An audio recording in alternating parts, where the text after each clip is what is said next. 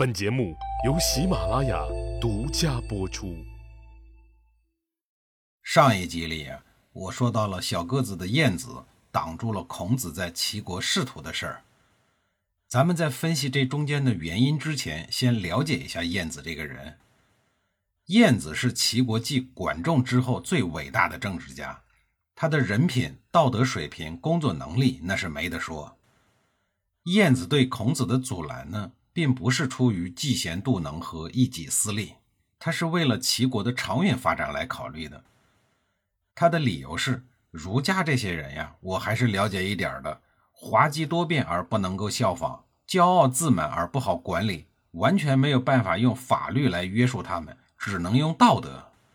儒家人为了崇尚丧礼，极尽哀思，为了厚葬已经去世的先人，甚至会搞得自己破产。这些呀都不能成为民间的风俗，用来宣传发扬。这帮人还四处游说，乞求官禄，是不能用他们来治理国家的。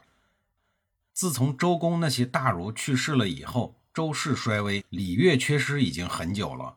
现在的孔子讲究仪容服饰，制定繁琐的上朝下朝礼节，致力于行走的步伐节奏，以此来向众人示范。孔子虽然学问渊博，但是呢，不可以作为世人的楷模，至少不是平头百姓们的楷模。他的学识劳心费神，但却无益于百姓。即使人们把寿命延长一倍，也不能把他的学说知识全部都学会。人民从出生开始就学习礼数，一直学习到壮年，也不能完全理解他们的礼数，数年也不能演完他的礼仪。国君，如果您想用它来移风易俗，恐怕不是教化百姓的好方法。晏子最后的潜台词很明确，就是告诉齐景公，孔子主张的那一套执政理念实行起来太困难，估计您这一辈子呀是看不到效果的。说到晏子反对儒家繁复的礼数观点呀，但这并不等于他反对礼的实质。晏子曾经解释过礼的实质，他说。礼可以治理国家已经很久了，它与天地并立。国君品德美好而不邪恶，臣子忠诚而不怀二心，父亲慈祥而善于教导，儿子孝敬而敢于劝告，兄长友善仁爱，弟弟恭敬而顺从，丈夫和气而仁义，妻子温柔而贞洁，婆婆仁慈而随和，媳妇顺从而温婉。这就是礼的实质。晏子的话还是很有分量的，齐景公深以为然。从此以后啊，齐景公仍然恭敬地接待孔子，但不再向他请教有关礼乐制度的事儿了。后来，齐景公干脆向孔子直接挑明，说：“你让我按照鲁国对待季氏上卿的规格来接待你，我是做不到了。”孔子作为空降到齐国政坛的外来户，一直居住在齐国。很快就引起了齐国本地干部们的警觉，于是他们团结在一起，打算加害孔子。消息传到孔子那儿以后啊，孔子一开始还想再看看，看看在齐国到底有没有职业前途，然后再做打算。结果齐景公明确地告诉孔子说：“我已经老了，不能再重用你了。”孔子见齐景公这样说呀，便知道希望破灭了，于是不再心存幻想。动身呢，又返回了鲁国。孔子仕途第一次可能发达的机会就这样破灭了。孔子返回鲁国以后呢，也没有闲着。既然仕途走不通，那就搞教育。孔子开始广收门徒，开办私学，著名的信坛讲学就由此开始了。孔子除了自己授徒讲学，还十分关心国内国际的政治事件，对很多人做了不少中肯的评价。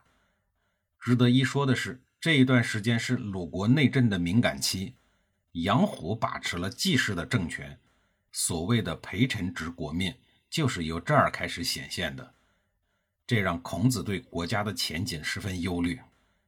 孔子曾经将春秋时代的政治生态分为四个阶段：礼乐征伐自天子出，自诸侯出，自大夫出和陪臣执国命。这四个阶段的主线就是政治权力的逐步下移和以下犯上的不断出现。各路政治人物你方唱罢我登场，积极参与战争、外交和改革，极大地丰富了当时的政治实践和后来的政治理论。按照孔子的划分，西周的盛世对应的是第一个阶段，春秋的五霸兴起预示着第一个阶段向第二个阶段的演变。鲁国的三桓、郑国的七穆、齐国的陈氏，还有晋国六卿的出现，相当于第三个阶段。鲁国虽然有着丰厚的文化积淀和周礼的约束。但是也没有办法逃脱这种政治权力下移的时代趋势，而且政治权力下移的趋势在鲁国表现得非常明显。家臣成了政权的挑战者和执掌者，杨虎就是第四个阶段的代表人物。他身为季氏的家臣，篡取鲁国国政长达三年之久，开创了春秋时期陪臣执国命的先河。与孔子外貌相似的杨虎和孔子一起，如同一枚硬币的两面，一只脚在春秋，另一只脚已经迈入了战国。他们的人生经历都体现着新旧时代的交替性。家臣是卿大夫本人的统治班底，周朝的封建制度具有家国同构的特色，天子、诸侯、卿大夫的统治机构有着类似的结构。卿大夫在自己的封地里有着自己的宗老、宗助、司马、史官、司公、义宰等官职。孔子在齐国高昭子家里应聘的就是家臣工作，家臣都是出生于最低的贵族阶层，也就是士。他们和所效忠的卿大夫往往有血缘关系，杨虎也不例外，他就是一个姬姓。这些家臣大多数是有世袭官职和封地的宗法家臣，每代人的地位不升不降，世代效忠于家族领袖，生视其身，死视其魂，以忠义作为最核心的价值观。在这些家臣的价值观里，只知道有家而不知道有国，他们是直接效忠于自己的家族领袖的，而不是一国的国君。三桓掌控了鲁国的内政外交，三桓的主公们往往活跃于战场、外交等国事场合。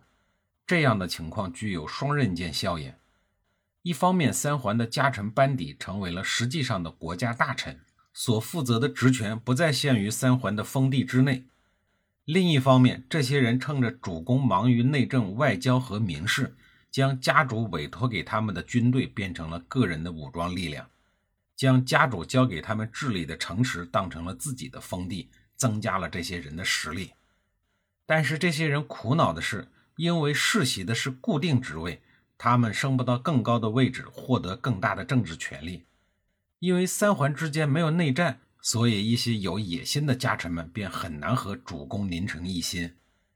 另外，三环自己就明目张胆地违背周礼，废立国君，使用国君规格的礼制。已经破坏了周礼，但是联合起来的三环如同天花板，挡住了家臣们的上升渠道。